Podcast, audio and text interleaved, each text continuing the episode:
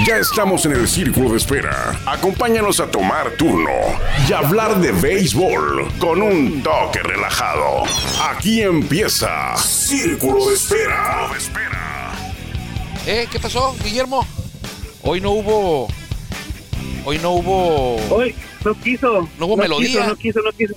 Empezamos, no quiso, con, señor. que empezamos con nuestro buen amigo, la mejor voz de un estadio, Jorge Niebla, el Caifán, quien abrió ya la puerta de este espacio que estamos transmitiendo como todos los días de lunes a viernes a través de la legendaria frecuencia 1550 AM. Por aquí nos escuchamos más fuerte y llegamos más lejos. También, si usted lo prefiere, nos puede encontrar en nuestro podcast en Spotify, mismo nombre, Círculo de Espera Radio, eh, transmitiendo desde Tijuana, Baja California. Ya sé por qué lo hizo Guillermo Zulbarán aquí en la producción.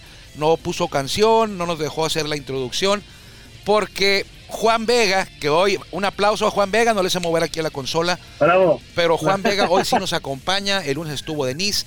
Ayer estuve, estuvo un servidor. eh, y hoy Juan Vega eh, viene, yo creo que ha de venir manejando porque está a través de la línea telefónica.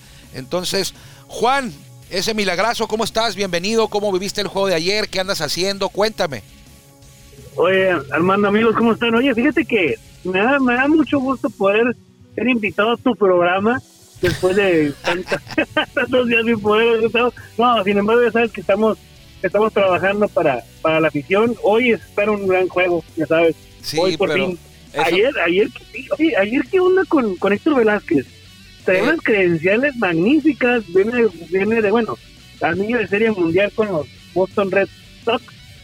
Y ayer los toros apalearon a, a Héctor Velázquez en la primera entrada. Eh, Porque sí la apalearon, sí la apalearon, le dieron. Bueno, no, No no, que no, no, creo- pero no como apalearon, ¿no? O sea, eh, tiene razón en una cosa, tiene buenas credenciales, sí las tiene, jugó eh, grandes ligas eh, recientemente, hace unos cuantos años, lo, tiene buena memoria, tiene anillo de serie mundial con los eh, Medias Rojas de Boston. Eh, ayer no traía todas consigo, no andaba fino, eh, los piseos movidos no estaban cayendo en la zona de strike y los toros tienen una característica eh, muy grande en toda la cueva de la temporada, que son un equipo muy paciente. Eh, por lo regular no hacen swing a lanzamientos que están fuera de la zona de strike y eso fue lo que acabó por hundir a Héctor Velázquez desde la primera entrada. No sacó la primera entrada, de hecho se fue, sacó dos out y ya no pudo con el vendaval que se le vino encima, eh, más que nada por su propio descontrol. Eh, fueron tres o cuatro hits los que le dieron, al final, se- al final carga con las cinco carreras él. Eh, luego vino Eduardo Vera y también Daniel Castro dio un sencillo de dos carreras. Pero desde, el- recuerda, Acereros arrancó ganando con cuadrangular de Addison Russell en la primera entrada, pero en la parte baja de esa misma primera entrada fue cuando vino el ataque de toros que desde ese momento le dio una tranquilidad a todos, a los jugadores del equipo local, Toros de Tijuana, y a la afición también, porque se pusieron 5 a 1 y con Joe Van Meter, que tuvo una actuación, no vamos a decir que fue una joya de Van Meter, pero fue una gran salida de calidad. O sea, aventó seis entradas, dos carreras, ambas fueron producto de cuadrangulares.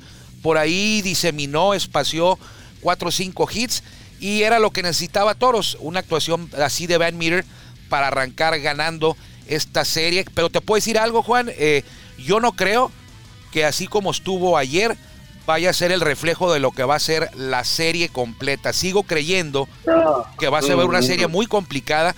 De estas cuatro llaves que hay, creo que la de Tijuana y Acereros y la de Olmecas Leones van a ser las series que se podrían extender a siete juegos. La de Sí, Mariachis es lo que estaba Rieleros, platicando ayer. sí, la de comentaba Rieleros y la de Diablos Veracruz, eh, creo que van a ser en cuatro o en cinco. Veracruz ayer hasta aburrido estuvo el juego de Diablos contra el Águila y el de Aguascalientes no tanto porque Rieleros parecía que traía el mismo ímpetu y que le podría alcanzar para mantener eh, esa racha eh, ganadora que aunque perdieron la serie en Tijuana le sacaron un susto. Sin embargo, por ahí de la cuarta entrada, tercera, cuarta entrada, los mariachis conectaron tres cuadrangulares consecutivos. eh, uno, uno fue de Nico Vázquez, otro del Jesse Castillo, espalda con espalda, como dicen por ahí. A mí no me gusta el término.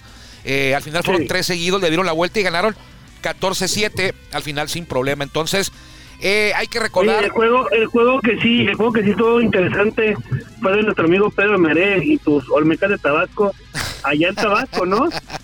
O sea, empatados en la, en la décima entrada y cómo, de qué forma dejar tenerse en el terreno a los Leones de Yucatán. O sea, Eh, también, sí. también hay que reconocer. Yo creo, en esta reunión que tuvimos con, con la Liga Mexicana de Béisbol, es lo que platicábamos, estaban viendo de que dónde iban a pasar la Serie del Rey, que Tijuana va a llegar a Serie del Rey, que Diablos va a llegar a Serie del Rey. Y digo, oye, ¿por qué están asegurando que va a llegar Toros y por qué están asegurando que va a llegar Diablos? Si Olmecas de Tabasco también está muy fuerte y le puede ganar la serie a, a Diablos. Y Toros de Tijuana no crean que, o sea, no, no, también pueden perder contra Mariachi, o sea, ¿por qué están asegurando algo? Sí, dice la liga, no, estamos suponiendo, ¿no? O sea, Sí. es una suposición. Que los equipos más fuertes, y el pronóstico es, el pronóstico que llegue Diablos a, a la serie del Rey, y le, decía también al principio de temporada, decía, ¿Tabasco qué? Tabasco ni va a llegar a playoff. Sí. Y ahora nos- a mí en lo personal me está diciendo, oye, pues, Tabasco trae buen picheo, sí. buen bateo y trae lo que es el, el- el manejo total de Pedro Meré. Pedro Meré, Pedro Meré, perdón, es muy, muy, muy, muy, muy inteligente en su forma de manejar y ahí están Sí. los resultados, ¿no? ya le ha dado resultados. Tiene, tiene su carrera como manejador es corta, sin embargo debutó y quedó campeón con los Rojos del Águila, así se llamaban antes, en el 2012, venciendo a los Rieleros. Y Rieleros en ese momento eran propiedad de los sultanes, era el mismo dueño. Y el campeonato con los toros, o sea que Pedro Merea ha sido campeón con un equipo grande y con un equipo no tan grande, vamos a decir un poco más modesto. Ahora está con Olmecas y ayer, yo no estoy seguro si el juego se fue a 10 entradas, creo que fue en la novena, ¿eh? Creo que en la, en No, la fue novena. 10, ¿Fue en la fue 10? Sí, ah, Sí, bueno, es en la cierto. 10, yo, yo lo estaba viendo. Así Fue es, en la yo lo 10. estaba Sí, empataron en la novena con cuadrangular de Alex Liddy, eh, eh, 6 por 6 y al final 7-6 en la décima. Eh, eh, va a estar buena, Juan. Abrió Juan Pablo Ramas. Tiene buena rotación eh, los dos equipos. Ahora va Andrés Iván Mesa por Olmecas y va Joan Ernegrín, que ya no es el mismo Joan Ernegrín, pero todavía trae ahí en el morral. Entonces, eh, el segundo juego en el centenario del 27 de febrero, por allá tú lo conoces el estadio, uno de tus favoritos, por cierto. Sí. El centenario 27 de febrero, que, que como lo viste, como lo conocimos tú y yo, eh, ya no va a estar así hasta estos, hasta estos playoffs. ¿eh? Para el año que entra ya no va a ser el mismo centenario, va a ser remodelado casi casi de pieza a cabeza. Eh, qué bueno, eh, porque la Liga Mexicana de Béisbol sí está un paso atrás en el tema de estadios inmuebles que la Liga Mexicana del Pacífico.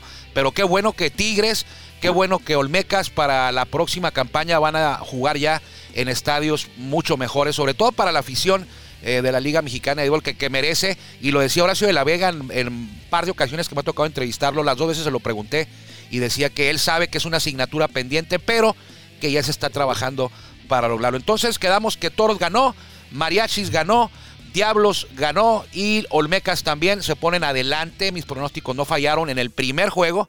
Entonces, eh, pero repito, Pero oye, pero también, también tu pronóstico era como que muy, o sea, ¿cómo te vas a poner? Hasta yo, hasta un niño de 5 años se hubiera atinado ese pronóstico. había dos difíciles.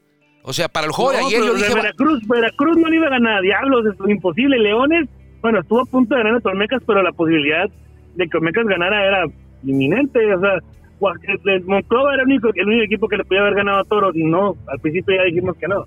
Ah, bueno, entre los colegas, eh, creo que fue el único que le atinó a los cuatro. Bueno, no le atiné, que acerté a los cuatro, porque sí cierto hubo, en el que en el que hubo una variación, era en el de Olmecas. Varios, varios decían va a ganar Leones. En Olmeca, Ah, ahí, bueno. ahí sí había variación, pero me refería yo, Juan, al juego de ayer nada más. Ahí sí hubo una Ah, variación. Algunos dijeron, la mayoría dijo va a ganar Leones a Olmecas, y uno que otro, eh, Contreras, dijo que Acereros iba a ganar hoy por Héctor Velázquez.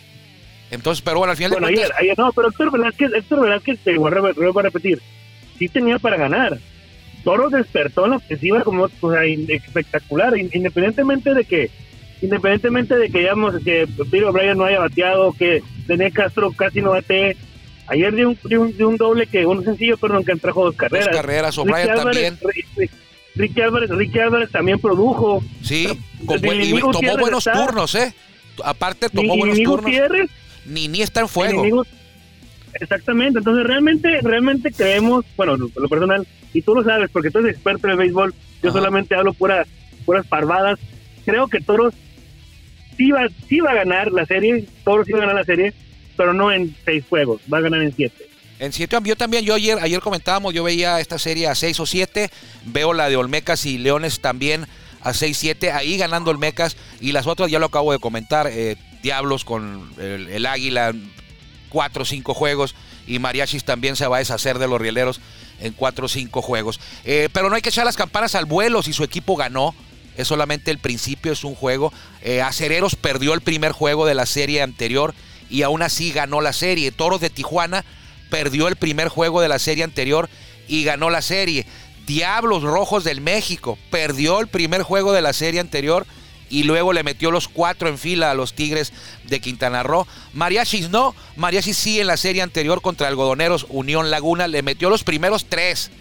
Los primeros tres y luego nos puso a nosotros los toros a parir cuates porque empezó a perder y a perder y casi metían. Hubo dos días el jueves y el, y el sábado eh, que perdía Mariachis. ¿Y qué pasaba cuando perdía Mariachis? Pues Toros estaba al borde de la eliminación. Así de fácil, o sea, de perder un juego y quedar eliminado. Así de cerca estuvo Toros.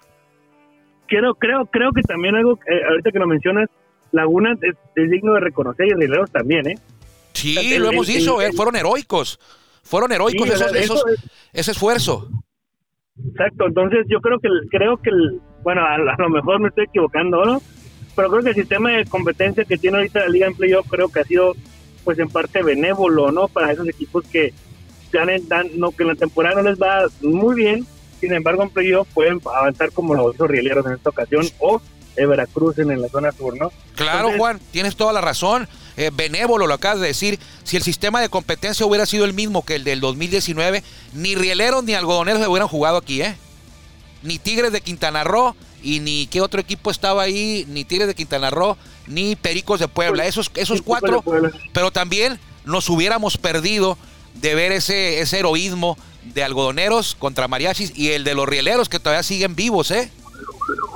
Sí, sí, sí, bueno, igual sabemos que el, que el pronóstico no es que Rieleros vaya a ganar la serie, ¿eh? No, no, no, pero digo, se mantienen con vida a pesar de que en la temporada regular tuvieron récord perdedor. Pero siguen vivos. Ellos, ellos ganaron 30 y perdieron 31.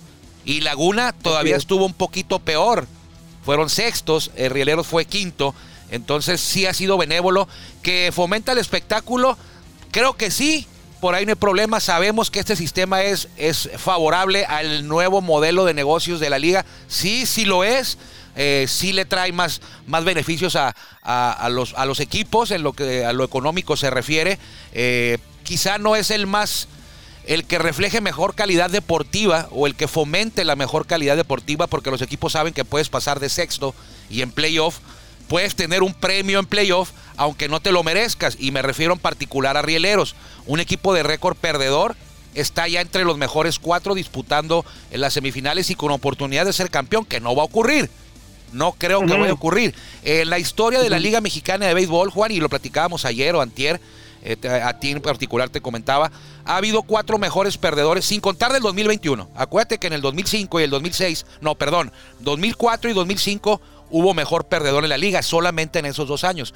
Bueno, los cuatro equipos que avanzaron, no sé si lo comenté contigo, fíjate que creo que no, no fue contigo, los cuatro equipos que avanzaron en 2004, los dos del 2004 y los dos del 2005 que avanzaron como mejor perdedor, en la siguiente ronda fueron eliminados. O sea, no, no avanzaron más. Avanzaron como mejor perdedor y luego fueron eliminados. Uno de ellos fue Toros en el 2004. Toros, sí. En el 2004. ajá, avanzó como mejor perdedor y luego lo cerrucharon y, y ahí quedó. Entonces, ahora en 2021 regresa el mejor perdedor. Esta es la tercera temporada en la que hay mejor perdedor en la liga.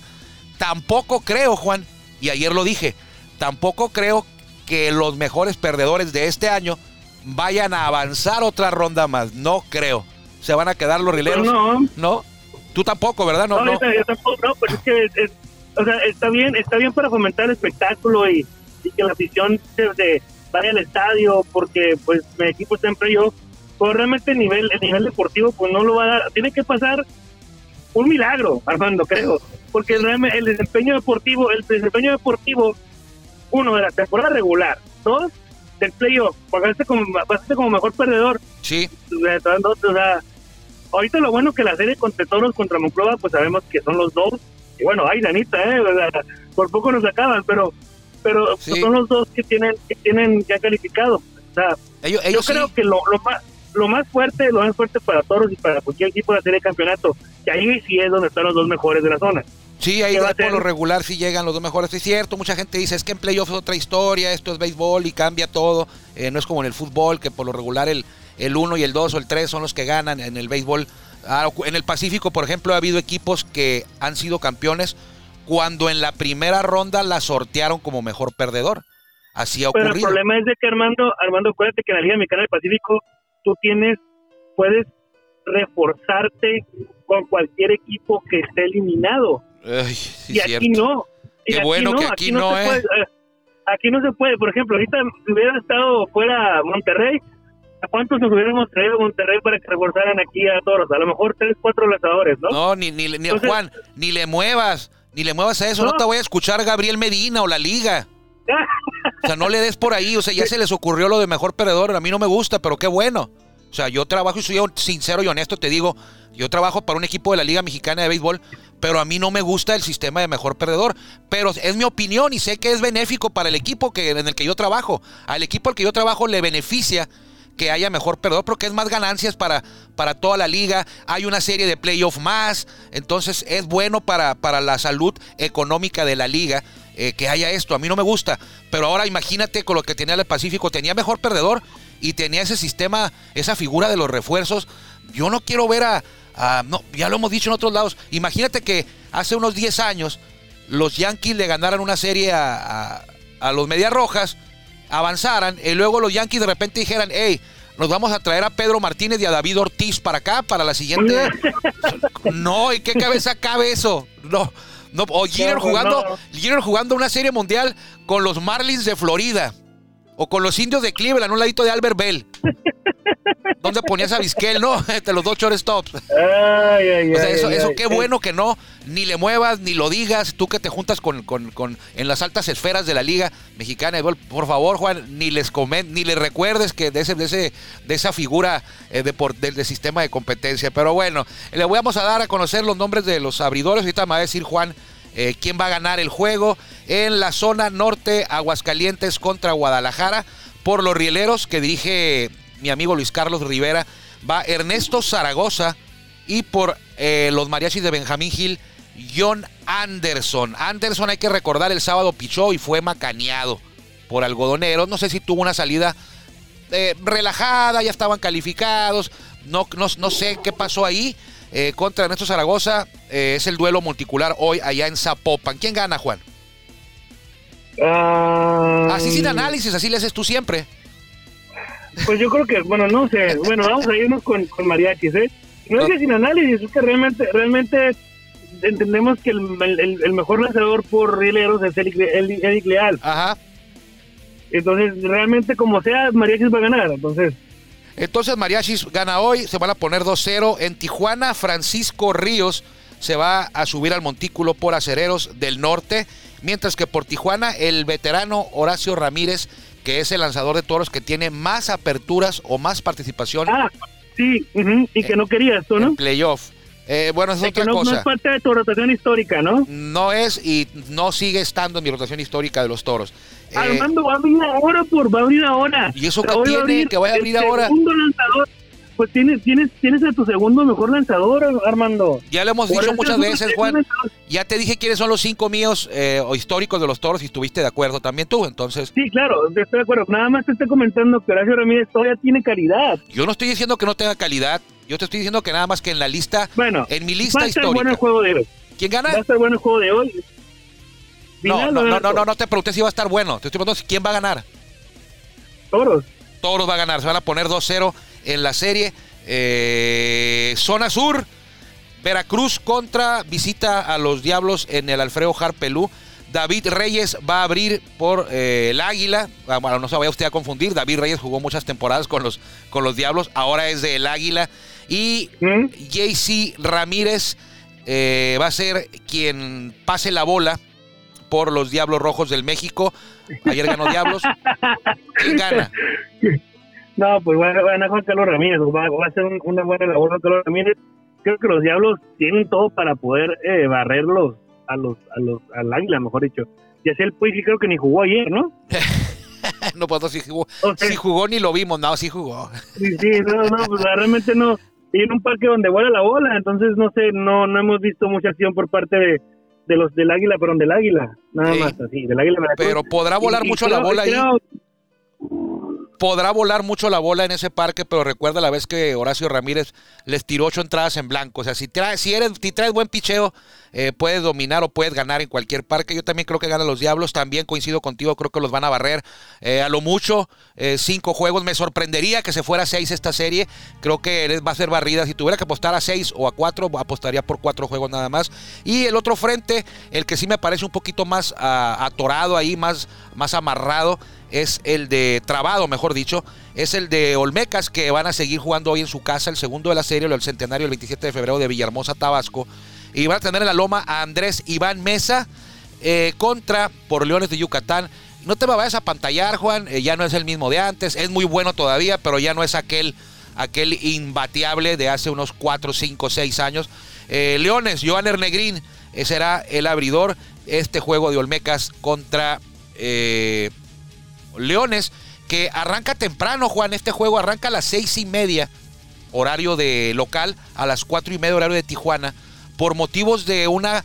eh, parecido a algo así como toque de queda que hay en Villahermosa a partir de las 11. Entonces, el juego lo arrancan más temprano, a las seis y media. Ahí jugaban a las siete y media, lo movieron una hora. Entonces, a las seis, no, a las seis creo que arrancan de allá, a las cuatro de aquí de Tijuana. Entonces, eh, ¿quién gana este? ¿Cómo ves este juego? Mira, yo creo que Joana Negrín puede consagrarse con la victoria el día de hoy y no porque no confíe en los Olmecas.